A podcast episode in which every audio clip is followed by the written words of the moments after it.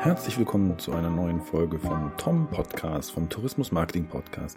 Heute beschäftigen wir uns mit dem Thema Nischen und warum es sinnvoll ist, sich zu spezialisieren oder wie wir früher sagten, alles ist kein Musikgeschmack.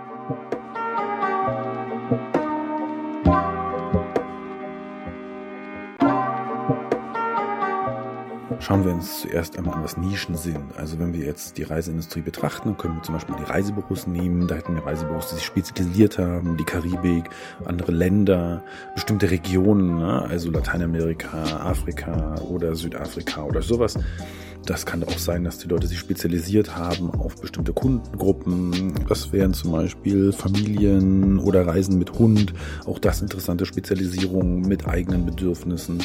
Oder Business, aber da wahrscheinlich auch mit der Spezialisierung, weil auch nur, also einfach zu sagen, wir machen Businessreisen, das ist auch noch, noch ein bisschen größer. Das könnte schon noch kleiner reingehen. In die Nische eben. Ähm, wenn wir uns eine andere Form im Reisebereich angucken, wären das Reiseanbieter. Und was ich sehr faszinierend fand, es gibt einen Anbieter, die machen Parkreisen also nicht Park and Ride, sondern ähm, da fährt man dann zum Beispiel nach England und schaut sich dann einen englischen Garten an und der Schlossherr, der zeigt dann diesen Garten und ähm, den bekommt man halt sonst nie zu sehen. Ne? Und auch andere spannende Spezialisierungen sind vorstellbar. Wenn wir zum Beispiel über Stadtführungen reden, dann ist das so, dass wir natürlich einfach eine Stadtführung machen können. Das gibt es. Aber spannend sind die Leute, die spezialisierte Stadtführungen machen. Mein schönes Beispiel natürlich immer die Berliner Unterwelten. Die haben zwei Standbeine. Das eine sind die Bunkertouren und das andere sind Mauerführungen. Beides schöne Nischen, wo viele Leute Interesse dran haben, aber wenig Konkurrenz da ist. Natürlich, es gibt Konkurrenz, ist auch logisch. Man ist ja fast nie alleine oder die Nische ist ganz klein. Also auf jeden Fall, das wäre eine interessante Spezialisierung bei Stadtführungen. Aber dann gibt es eben ganz verschiedene Möglichkeiten, die ich machen kann. Es gibt zum Beispiel auch, als wir in Dänemark waren, da gibt es kostenlose Stadtführungen. Hm, die sind natürlich nicht kostenlos, sondern die wollen Trinkgeld haben. Am Ende ist auch klar, die müssen ja auch was von, von was leben. Aber auch eine sehr spannende äh, Spezialisierung. Die stehen da auf dem Platz vor dem Rathaus und man geht dann hin und sagt, ey, kannst du mich rumführen? Dann machen die das. Das ist auch eine Spezialisierung. Oder schauen wir uns Reiseblogs an. Da gibt es auch ganz interessante Spezialisierungen, sei es Spar als Thema. Aber wirklich, also so ein Beispiel, das findet man kaum. Das ist die Burgdame, die spezialisiert sich darauf, dass sie zu Schlössern und Burgen reist und darüber berichtet. Unglaublich spannendes Thema, finde ich persönlich auch sehr spannend. Also insofern, das gibt unglaublich viele Spezialisierungen. Das sind alles Nischen und diese Nischen setzen euch ab von der Masse der Leute. Und wenn wir uns jetzt eine ganz typische Spezialisierung für Reisebüros angucken, regionale Reisebüros, dann ist die Frage, lohnen sich die noch? Wir haben auch schon mal für ein regionales Reisebüro gearbeitet, haben da Werbung gemacht, also ganz klassische Plakatwerbung, keine Online-Werbung, im U-Bahnhof, der in der Nähe war oder um die Ecke rum so ein Plakat angehängt, sodass die Leute wissen, dieses Reisebüro ist da. Ich hege aber das Gefühl und ich habe die Angst, dass diese Reisebüros sich auch irgendwann aufs Netz spezialisieren müssen. Also wenn ich mir meine Frau angucke, die shoppt halt online. Ne? Wichtig ist da Lieferung möglichst schnell, vielleicht auch am selben Tag, aber es ist nicht wichtig, dass das gleich erfolgte Lieferung. Das Kaufen muss gleich erfolgen, das Bezahlen und dieser Prozess muss da sein. Und wenn wir das aufs regionale Reisebüro betragen, betra übertragen, dann gehen die Leute ins Reisebüro, buchen dort, haben alles in einem Ab Abwasch gemacht. Aber die Reise wird ja eh nicht gleich angetreten. Und insofern, wenn wir also das online machen, ist es vielleicht das gleiche Gefühl. Insofern regionale Reisebüro, regionales Nische, weiß ich nicht, ob das ausreicht. Da müsste man mal wirklich gucken, wo sind eure Stärken, Schwächen. Habt ihr noch eine andere Spezialisierung, vielleicht als zweites Standbein? Auch das ist ja was. Auf zwei Standbeinen steht man eben besser und ist abgesichert. Insofern ähm, immer schauen, eine, zwei Nischen, das ist schon ganz spannend. Wenn wir also über mehrere Standbeine reden, dann hätten wir noch ein Beispiel Horses and Heroes, die veranstalten Pferdeshows. Pferdeshows denkt man ja klar, Pferdeinteressierte etc. haben wir dann also auch online geguckt, was es alles gibt. Wenige Leute suchen nach Pferdeshows. Zum Glück haben die drei Standbeine insgesamt. Die machen eine Familienshow, die machen eine Dressur, klassische Pferdeshow und die machen ein Mittelalterspektakel. Also insofern haben sie wirklich drei verschiedene Standbeine, die alle natürlich mit Pferden zusammenhängen. Ist logisch, bei den Familien, da gibt es auch Clownereien und alles mit Pferden. Dressur ist offensichtlich pferdefixiert, aber mit Mittelalter, da gibt es natürlich Ritterturniere und diese ganzen Stunt-Sachen, die man dann eben mittelalterorientiert machen kann und das Ganze halt mit Mittelalterfummel. Also sehr spannend, weil drei verschiedene Standbeine, die es für uns zum Beispiel im Online-Marketing wieder leicht machen, da genau Werbung drauf zu machen. Wichtig ist natürlich, diese Sachen sollten Gemeinsamkeiten haben und bei denen ist es natürlich das Pferdethema. Also alle, die da mitmachen, sind natürlich mit Pferden dabei und deswegen eure Standbeine, die ihr euch aussucht, sollten schon irgendwas miteinander zu tun haben. Also ihr solltet schon Wissen haben in beiden. Vielleicht seid ihr auch breit aufgestellt, dann hat es nichts miteinander zu tun. Aber es ist natürlich immer gut, wenn es ähm, so diese Gemeinsamkeiten gibt. Das eine hilft euch beim anderen. Das kann schon ganz sinnvoll sein. Wenn wir uns also angucken, warum Nischen, dann ist halt das Ding, ihr habt in der Nische normalerweise, wenn ihr euch darauf spezialisiert, mehr Wissen als andere. Das ist doch ganz klar, ihr arbeitet euch ein oder das ist schon sowieso euer Thema. Bleiben wir bei Reisen mit Hund. Wenn ihr einen Hund habt, wenn ihr viel mit Hund rumgereist seid, dann wisst ihr auch, was das Problem ist beim Hundereisen und dann kennt ihr auch allein schon aus eigener Erfahrung die entsprechenden Hotels, die dann eben Hunde erlauben. Und dieses Wissen kann man dann natürlich auch weitergeben. Ich kann mich daran erinnern, vor Jahren bin ich in Reisebüro gegangen, wollte ähm, Kanaren und Wellen. Ja? Was ich bekommen habe, ist ein Hotel mit ganz flachem Wasser. Da war nämlich so eine K-Mauer davor. Das war ideal für Familien. Also da waren auch viele Familien mit Kleinkindern, weil da muss man keine Angst haben, dass die dann in der großen Welle ersaufen oder so. Aber für uns war das genau das Falsche. Nun, Reisebürofrau hatte nicht viel Ahnung in dem Fall. Kann man online heutzutage besser, beziehungsweise hätte die nicht alles machen müssen, sondern das, was sie gut kann zum Thema Online dann eben, äh, ist es dann, wie würde ich dann heute rangehen, wenn ich sage, ich will auf den Kanaren wählen, dann würde ich das eben googeln. Ne? Und eine Nische, dann finde ich eben genau ein Reisebüro, was sich zum Beispiel auf Surfreisen spezialisiert hat. Und dann weiß ich, die wissen, wo die Wellen sind. Also diese Nische führt im Endeffekt, und das ist das Spannende, eben auch dazu, dass ich bei Google gut gefunden werde. Also Google ist ja ein großer Filter für uns und also da kommen eben nochmal, kommt nochmal der Traffic her. Klar, auch noch aus Facebook und so und auch aus anderen Netzen kann der kommen, aber Google ist doch ein Haupt-Traffic-Lieferant. Und wenn ihr in der Nische seid, dann habt ihr da genau die Möglichkeit, euch zu positionieren. Anderer Vorteil von der Nische, und da sind wir auch wieder im Internet, und zwar bei Bewertungsmaschinen. Da gibt's ja die ganzen Sachen, wo man dann drin ist und bewertet wird. Wenn man eine Nische hat, dann hat man wenig Konkurrenz oder gar keine Konkurrenz. Es gibt also auch wenig Vergleichbarkeit wenn ihr in einem großen Bereich drin seid, dann sind die besten oder die am besten Bewertung gekauft haben, diejenigen, die ganz oben sich positionieren und da kommt ihr nie nach oben. Aber meine Surfreisen als Beispiel, da gibt es nicht so viele Anbieter. Surfen ist doch immer groß, aber Surfreisen, Kanaren zum Beispiel, wäre schon wieder eine kleinere Nische. Und da habe ich dann fünf Anbieter, zehn Anbieter und dann kann ich mir die Bewertungen angucken. Und ihr selbst habt in dieser Nische auch die Möglichkeit, weil ihr auch das Wissen habt, weil ihr auch die Fähigkeiten habt, gute Bewertungen zu erreichen.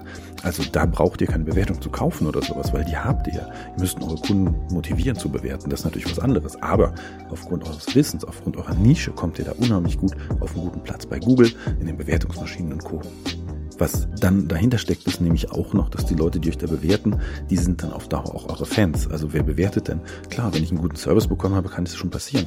Aber spätestens, wenn ich zwei oder dreimal eine Reise gebucht habe und die gut war, dann schreibe ich eine Bewertung. Ihr macht also Fans. Nicht jetzt Facebook-Fans, sondern ihr gewinnt Fans durch diese gute Nische. Nämlich die Leute, die zum Beispiel auf den Kanaren immer surfen, die kommen zu euch. Oder die Surfreisen buchen, die fragen euch, weil die wissen, dass ihr gut seid, die wissen, dass ihr da Ahnung habt. Und deswegen, ähm, Laufkundschaft ist das eine, aber vor allen Dingen habt ihr Leute, die immer wieder kaufen. Die müsst ihr auch nicht neu gewinnen, die kommen jedes Jahr zu euch. Oder alle zwei, drei Jahre, wenn es dann soweit ist, wenn sie mal wieder eine Parkreise machen wollen. Also dann sind die bei euch, denn die lieben euch. Man erinnert sich an euch, man empfiehlt euch. Ähm, einer der ganz großen Kanäle im Bereich Reise ist ja sowas wie Facebook oder soziale Netzwerke. Also das Empfehlen, wenn ich dann Fan eines Reisebüros, eines Veranstalters bin oder jemand sagt mir, ich fahre nach Kopenhagen, dann sage ich, mach mal die und die Tour mit dort. Das ist eine gute Sache, das musst du machen. Also diese Empfehlungen sind da auch ähm, gar nicht mal diese Bewertungen, ne, sondern die direkten Empfehlungen. Leute fragen im Social Web oder hm, wenn wir uns mal wieder treffen können, dann auch am, am Stammtisch, wo kann ich denn was machen? Diese Empfehlungen sind unglaublich wichtig und nur Fans empfehlen die anderen weiter. Insofern braucht ihr, müsst ihr zu einer Art Love-Brand werden. Ihr müsst jetzt nicht Apple werden, aber ihr müsst das, was ihr macht, gut können. Und wenn wir bei den Hundereisen bleiben, da ist es einfach so, ähm, wenn ich irgendwo hinfahre in ein Hotel, mit einem Hund, dann ist es eben so, ich will wissen, dass die Leute dort auch wissen, wo ich einen Tierarzt finde. Solche Sachen sind eben da. Wenn ich dort gut behandelt wurde, wenn mein Hund, wenn es meinem Hund gut ging oder noch besser, wenn es dem besser, was sagt denn, wenn eine schlechte Situation, wenn es dem Hund schlecht ging und der wurde aber gut behandelt und das Reisebüro ist dafür verantwortlich, dass ich da hinfahren konnte und dass dann alles geklappt hat, dann würde ich doch jedem anderen Hundeleute treffen sich oft, würde ich jedem anderen weiterempfehlen, zu diesem Reisebüro zu gehen. Und das meint dann nicht vor Ort, sondern das meint im Internet. Ja, den Massenmarkt, den müssen wir auch nochmal betrachten. Ähm, kann man auch machen. Man kann auch alles machen. Ne? Alles ist kein Musikgeschmack, aber ähm, natürlich geht's auch. Schauen wir uns TUI an. TUI macht alles. Also, weil die richtig groß sind, können die auch alles machen. Die machen also viel, viel Verkauf. Wenn ihr jetzt kleiner seid und viel verkaufen wollt, dann müsst ihr mit weniger Marge rechnen. TUI hat so eine Marktmacht, das ist schon Monopolist quasi, die können also auch die Leute ausquetschen und kriegen dann auch die Marge. Ihr selbst habt diese Möglichkeiten nicht, wenn ihr alles macht. Da ist es eben so, dass ihr eher eine Nische die hohe Marge kriegt. Insofern solltet ihr schon da reingehen, denn die Marge ist es ja, ihr wollt ja dann nicht 100 Kunden haben und die schlecht betreuen, sondern ihr wollt 10 Kunden haben, die gut betreuen. Wenn es das gleiche Geld bringt, macht es auch einfach mehr Spaß. Also man kann sowas machen, man kann am Anfang natürlich groß reingehen, kann sagen Massenmarkt oder so, wenn ihr versucht, was zu besetzen, eine Position aufzubauen.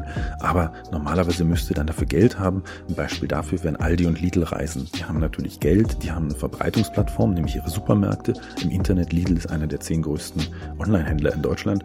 Die haben also eine riesige Verbreitung. Die können natürlich auch mit Billigreisen reingehen und einen großen, einen großen Bereich abdecken. Das können die aus dem Start. Sowas ist für euch eher schwieriger.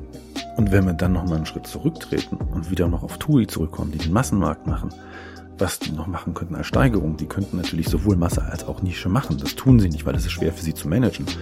Und zum Beispiel ich mit meinem Cuba News. Meine größte Konkurrenz wäre normalerweise eben TUI, wäre Condor, wäre KLM und wäre, weiß ich, Milia als Hotelkette, die auch in Kuba sind. Die müssten eigentlich alle über Kuba so viel Details rausbringen, dass die Leute sie regelmäßig lesen und dann genau dort buchen. Machen sie aber nicht, können die auch gar nicht. Und das ist nämlich das Ding. Massenmarkt bedeutet, ich kann die kleinen Segmente, die kleinen Nischen gar nicht bedienen.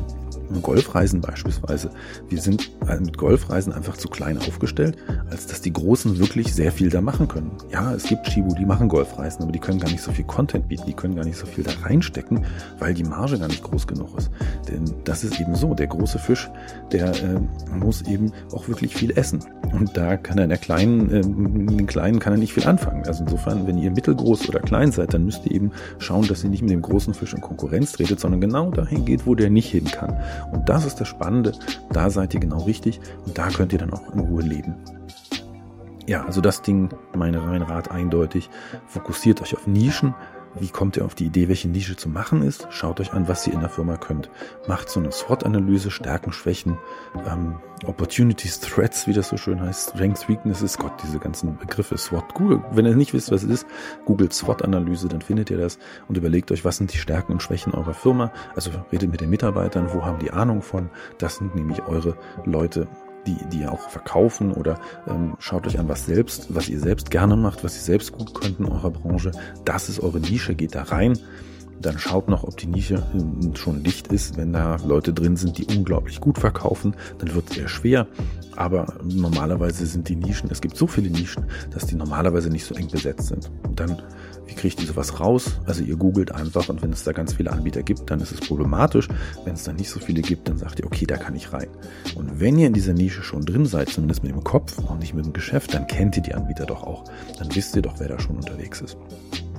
Also insofern überlegt euch eine Nische, schaut, dass ihr die Nische besetzt und da werdet ihr auch eher glücklich, weil die Nische könnt ihr offline und online vor allen Dingen auch gut vermarkten und das Online wird immer wichtiger und deswegen müsst ihr online eben in dieser Nische sein, weil nur so werdet ihr gefunden. Ja, schön, dass ihr bis zum Ende dabei geblieben seid. Ähm, vielen Dank fürs Zuhören. Ihr könnt uns folgen hier, könnt den Podcast abonnieren, könnt ihn auch bewerten. Ich würde mich freuen, euch das nächste Mal wieder zu hören. Bleibt dran. Wenn ihr noch mehr wissen wollt über uns, ähm, www.argo.berlin. Dort sind wir zu finden. Da könnt ihr auch Fragen stellen, wenn ihr welche habt. Da findet ihr ein schönes Kontaktformular. Insofern, ich freue mich auf euch. Bis zum nächsten Mal. Euer Dietmar.